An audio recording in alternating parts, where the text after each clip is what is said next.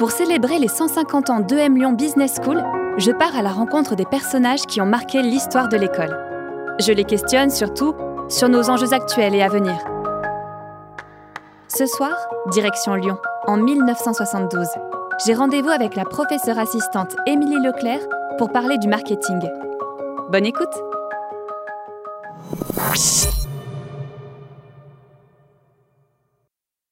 Émilie Leclerc, bonjour. Bonjour. Vous allez bien? Très bien, merci. Et vous? Ça va, merci. Vous savez pourquoi je viens vous voir? C'est Monsieur Lagarde qui m'a parlé de vous.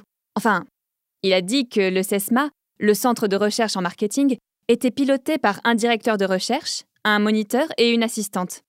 Alors, j'étais curieuse de vous connaître, vous, en tant que professeur. Comment en êtes-vous arrivé à enseigner à l'École supérieure de commerce de Lyon? Je suis ancienne élève diplômée de l'école, de la promotion de 64. J'ai suivi les cours de la section industrie et technique commerciale, car il n'y avait pas encore de spécialisation en marketing. Vous étiez nombreuse dans cette promo? Nous étions 134 élèves cette année-là. Je crois que c'était un niveau de recrutement que l'école n'avait pas atteint depuis longtemps. Pardon, euh, je vous ai demandé nombreuses. Ah Nous étions neuf jeunes filles à l'école de Lyon et quatre à l'annexe de Saint-Étienne. Et aujourd'hui, parmi le corps professoral, il y a plusieurs femmes? C'est assez représentatif du monde des affaires, je dirais. Comme en entreprise, les femmes ne représentent que 15% des cadres, c'est ici la même proportion dans l'apprentissage de la gestion des affaires, quand elles n'en sont pas simplement exclues, comme dans certaines autres grandes écoles. C'est une vocation pour vous, l'enseignement? L'enseignement? Oui et non. Disons que ma formation initiale me prédestinait moins à l'enseignement qu'à une position de cadre en entreprise. C'est le cas pour une majorité d'entre nous d'ailleurs, puisqu'au moment de nos études, dans les années 60 je veux dire, ces métiers n'existaient pas vraiment. Dans les années 62, 63, 64, pour les camarades de promotion sortis avec moi deux ou trois ans avant, c'était évident. On se disait Pourquoi être professeur? C'est ridicule. On aura des salaires de misère et ce n'est même pas une profession qui existe vraiment. Allons dans les affaires. On va gagner de l'argent, on va accumuler de l'expérience et on verra. Vous voyez? C'est surtout parce que la plupart des écoles a fait vraiment un effort d'en faire un métier, avec la volonté d'installer un corps professoral, les choses ont poussé très fort dans les années qui ont suivi. Certains corps d'enseignants sont passés de 25 à 80 professeurs en trois ans. Désormais, il y a une profession à laquelle on croit, qui est en train de s'implanter et on a l'occasion d'être des pionniers. C'est ça qui est intéressant, vous voyez? On a le sentiment d'avoir pris un train intéressant. Et c'est une bonne chose aussi pour les élèves actuels. Désormais, au sortir de l'école, vous avez deux possibilités. Devenir manager, et c'est le chemin ordinaire, ou bien enseigner dans l'école qui vous a formé, ou même enseigner la gestion dans des parcours universitaires. Alors, vous êtes professeur de gestion maintenant. C'est une matière nouvelle, en tout cas très récente. Qu'est-ce que c'est pour vous la gestion La gestion d'entreprise?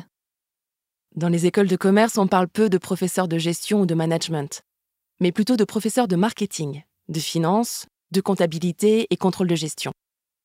Moi, j'enseigne spécifiquement le marketing.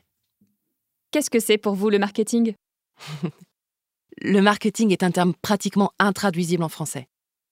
Généralement, on le définit comme un contrôle de la production et de la distribution d'un produit par l'emploi de méthodes scientifiques et l'utilisation de facteurs psychologiques. Ou plus simplement, si vous voulez, on parle d'appui des ventes. Le marketing est né aux États-Unis dans les années 50 et ses grands secteurs sont la promotion des ventes, les études de marché, les relations publiques, le merchandising, la publicité. Pour la première fois de l'histoire, l'offre est devenue supérieure à la demande. Et par conséquent, la concurrence est devenue plus féroce.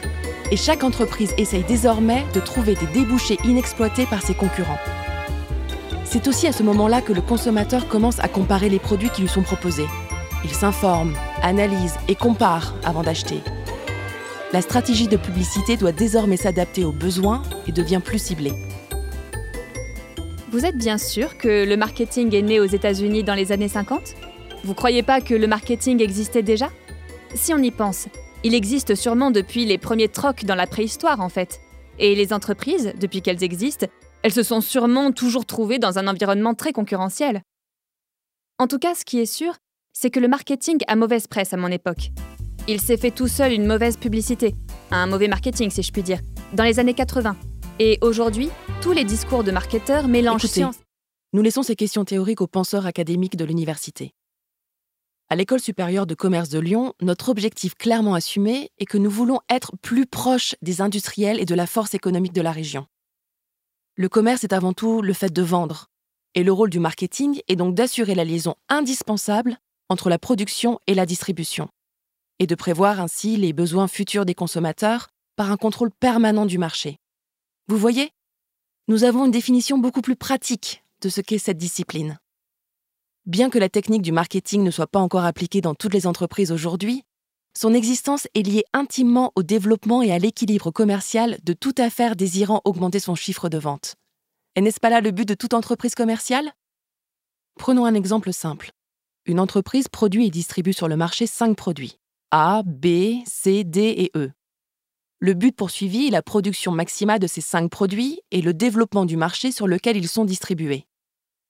Mais il peut arriver que le consommateur se désintéresse après quelque temps de l'un de ces produits, par exemple le produit B. L'entreprise, pour garder sa marge bénéficiaire, devra donc arrêter la production du produit B et trouver un produit F de remplacement, mais aussi assurer la distribution du stock de ce produit B. Si l'entreprise que nous avons prise en exemple avait utilisé un service marketing, elle aurait été à même de prévoir qu'à telle période déterminée, le consommateur ne voudrait plus du produit B et par conséquent aurait pu limiter la production de ce produit, éviter le stockage et mettre immédiatement à l'étude le produit de remplacement. Ce produit aurait ainsi été lancé sur le marché au moment même où le produit B disparaissait, évitant de ce fait une rupture dans le chiffre des ventes. Cet exemple donne une idée assez précise, je pense, des larges possibilités offertes par le marketing. Cela suppose une culture générale approfondie et une connaissance générale de la gestion d'entreprise, ainsi que des notions sérieuses de psychologie. Nous encourageons donc tous nos élèves à acquérir les différentes techniques du marketing et ils pourront se spécialiser dans l'une des branches de cette activité. Cet enseignement spécialisé devra leur être dispensé bien entendu par des cours de théorie, mais surtout par des travaux pratiques et des stages, qui vont leur permettre de comprendre les problèmes réels de l'entreprise et de faire la synthèse entre la théorie et la réalité de la vie commerciale. Quant aux débouchés, ils sont pratiquement illimités pour les jeunes ayant reçu la formation voulue. Progrès, techniques nouvelles, méthodes modernes de travail sont donc à la disposition des jeunes qui veulent participer activement à l'essor entrepris par l'économie française et devenir les équipes dirigeantes du commerce moderne. Vous enseignez donc le marketing organisationnel, si je comprends bien. Peut-être bien opérationnel aussi. Hmm. Vous avez un doctorat? Vous savez, par rapport à la recherche académique, je constate qu'il y a un véritable écart entre nos deux époques. À la mienne, pour enseigner à EM Lyon en tant que professeur permanent, vous devez avoir un doctorat. Parce qu'en plus de votre activité d'enseignement, de reproduction des savoirs, dirons-nous, vous devez aussi produire des savoirs nouveaux. C'est la partie recherche de votre métier. Entre 2016 et 2021, à EM Lyon, 160 professeurs permanents ont publié 459 articles dans des revues internationales prestigieuses. Et je sais que c'est plutôt dans les années 90 que la recherche dite académique deviendra essentielle pour les grandes écoles de commerce. Mais je suis curieuse. Vous faites vous aussi de la recherche? Vous publiez dans des revues? Pour nous, la mission des professeurs est triple. Il y a une partie consacrée à l'enseignement, une autre à la recherche d'entreprise, et enfin il y a une part de consulting. Je pense qu'il existe deux types de production savante. Il y a la recherche académique d'une part, reconnu socialement et qui s'appuie sur des concepts, des théories et des raisonnements hypothético-déductifs.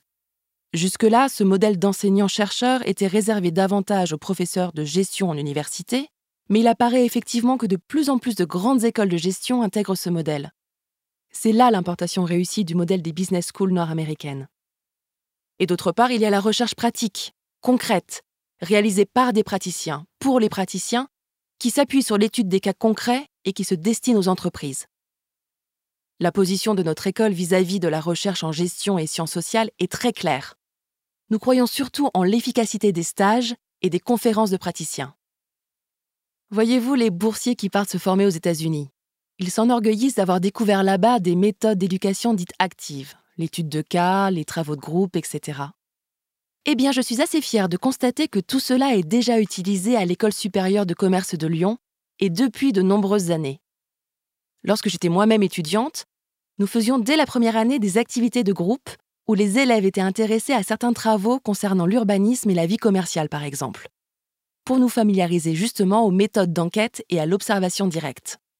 La géographie volontaire et l'aménagement du territoire constituaient en effet un terrain d'étude qui offrait à notre école de très bonnes possibilités pour se pencher de façon expérimentale sur les problèmes de distribution, ainsi que sur les problèmes sociaux, humains et démographiques. Cette étude de l'extension des grands centres nous donnait, disons, une acuité particulière. Oui, mais je crois que l'ESC Lyon travaille les études de cas depuis sa création, en fait. C'est un peu le cours de bureau commercial dont nous parlait son premier directeur. Ça a toujours été dans l'ADN de l'école de contribuer à la fois sur le plan théorique et pratique. Il y a les conférences aussi. Les conférences permettent à des personnalités du monde lyonnais des affaires de venir aborder devant l'auditoire des cas concrets de fonctionnement de vastes ou petites entreprises, ou d'application de méthodes récentes en matière de distributivité et de productivité. Il y a dix ans déjà, devant le public éclairé de troisième année, des collaborateurs de la maison Berlier nous faisaient quelques cours sur la gestion du personnel, d'organisation et de gestion des entreprises, de vente et de distribution, de langue étrangère et d'autres cours. Les établissements Calor nous avaient aussi demandé de réaliser des études de marché et des études de lancement de produits, avec le concours de trois groupes et sous la conduite des professeurs intéressés et du chef du service études de marché de la firme. Hmm. Quand j'y pense, il ne manquait que le terme de marketing qui n'existait pas encore. Et pourtant, c'est bien ce que nous faisions. Et vous voyez, il ne s'agissait pas là d'une hypothèse théorique ou d'un imaginaire, mais bien d'un travail ayant un objectif commercial en réel. L'école et ses élèves s'engageant, bien entendu, à respecter le secret professionnel à l'égard de l'extérieur. Je sens que je ne vais pas vous convaincre, hein, mais les entreprises sont plus intéressées que vous ne le pensez par ces savoirs théoriques, à mon époque en tout cas. Une des forces de M Lyon Business School, c'est la recherche à impact, c'est-à-dire la production de savoirs théoriques qui ont une application concrète et directe dans la société ou dans les entreprises. Mais je ne dénigre pas du tout la production de savoirs théoriques. D'ailleurs, je n'exclus pas de poursuivre ma formation aux États-Unis ou au Canada, par le biais de la FNEJ et d'obtenir un DES. Comme je n'exclus pas non plus de retourner en entreprise. Mais avant tout cela, je veux que l'école réussisse son pari de prendre à court terme une orientation entrepreneuriale et à moyen terme l'accumulation de reconnaissance internationale. L'école a confié il y a quatre ans non à des chercheurs mais à des managers la responsabilité d'opérer un certain nombre de modifications dans le contenu et les méthodes d'enseignement, ainsi que dans l'évaluation de ces résultats. Tous ont pour mission de créer et de développer un enseignement nouveau, en formation initiale et en perfectionnement. L'école compte donc plusieurs départements qui dépendent de ce que nous appelons des centres associés. Ce sont des centres de recherche, si vous préférez. Un département économie a été créé et fonctionne sous la direction de Georges Petit, docteur en sciences économiques, directeur adjoint d'une PMI et directeur du CAREC, notre centre d'application et de recherche économique et commerciale. Georges a d'ailleurs réalisé une thèse opérationnelle intitulée Essai d'études industrielles tendant à l'établissement de prévisions pour l'industrie des ciments. Les élèves étudient les problèmes humains sous toutes leurs formes, notamment sous l'angle de la psychosociologie appliquée dans l'entreprise et au dehors, et aussi sous forme expérimentale, par l'importance donnée au problème du travail collectif et de la conduite des groupes. Un département de gestion est actuellement en cours de lancement, mais doté déjà d'un responsable de haute qualité, d'un professeur à mi-temps et d'un assistant. Un département d'informatique, avec un cadre permanent et un assistant, étudie les apports nouveaux dus à l'utilisation de plus en plus large des ordinateurs dans les entreprises et les administrations. Et pour le département marketing, il est aussi sous la direction de deux managers, M. Philippe Albert, diplômé d'HEC et de l'INSEAD, et ancien directeur commercial d'une PME, et moi-même, diplômée de l'École supérieure de commerce de Lyon et ancienne directrice commerciale d'une PMI. Ce département travaille à la fois pour l'école et pour les entreprises. Et dans le cadre du CAREC, le département marketing est à la disposition des entreprises pour effectuer avec elles des études concernant leurs problèmes commerciaux études de marché, choix de réseau de distribution, lancement de nouveaux produits, diagnostic commercial, etc. Ce contact permanent avec les entreprises est d'ailleurs nécessaire pour permettre à notre département marketing non seulement d'entreprendre un programme de recherche réel afin de contribuer à l'apport de connaissances nouvelles, mais aussi d'écrire un certain nombre de cas qui sont indispensables pour les besoins de l'enseignement et du perfectionnement. Tous ces départements ont rencontré dès leur première année un vif succès. Le département marketing en particulier s'est étoffé et a pu multiplier ses interventions au titre de la formation permanente. Grâce à lui, ce formidable développement des activités dites annexes de l'école voit leur apothéose cette année dans l'ouverture du CESMA, le Centre d'études supérieures au marketing. Qu'est-ce que c'est le CESMA? C'est une nouvelle structure spécialisée dans le marketing des biens industriels, qui s'appuie sur une demande régionale et qui s'adresse à la fois à de jeunes diplômés de l'enseignement supérieur, notamment des ingénieurs et des managers, ou des cadres qui veulent se perfectionner.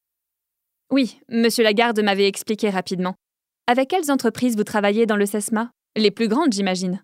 On a identifié les entreprises avec lesquelles on veut travailler de façon privilégiée, avec lesquelles on veut développer des actions de partenariat.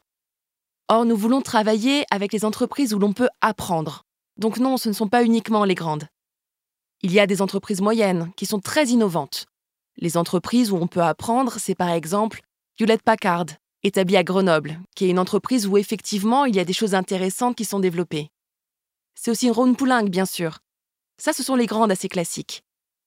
Mais c'est encore ECHO, le groupe hôtelier, Accor, les laboratoires Mérieux, ou bien Algoé, petite entreprise de conseil mais très pointue sur un certain nombre de domaines. Donc non, vous voyez, ce n'est pas seulement un critère de taille. Ces centres associés font forcément penser aux instituts de M Lyon. Ces labos, ces centres de recherche sur l'IA, la sociologie critique, l'ethnologie. Bon, je vous challenge un peu, mais en réalité, EM Lyon Business School conserve bien entendu cette double expertise d'être performante à la fois dans le domaine académique, mais aussi sur le terrain concret des entreprises. Les enjeux de notre société sont si nombreux, et dans ce contexte, EM Lyon souhaite plus que jamais accompagner les entreprises pour les relever et dessiner avec elles les contours de nouveaux modèles économiques et sociaux plus responsables. Que ce soit en matière d'insertion professionnelle et d'apprentissage avec la formation de profils répondant davantage aux nouvelles exigences du marché de l'emploi, en matière de développement des compétences et en matière d'engagement des collaborateurs, de partage d'expertise et de déploiement de projets de recherche en lien avec les réflexions qu'elles initient. Dans le cadre de partenariats et solutions apportées aux entreprises, l'idée est de construire ensemble de nouveaux modèles. Que vous soyez un grand groupe, une PME ou une start-up, EM Lyon Business School, dans une démarche de co-construction et de proximité, vous propose un accompagnement sur mesure et conçoit des dispositifs innovants adaptés à vos problématiques. Bien, Madame Émilie Leclerc, je vous remercie beaucoup pour ces explications. Je vous souhaite une bonne continuation et je vous dis à très bientôt. Merci. À bientôt. L'émission est finie pour aujourd'hui.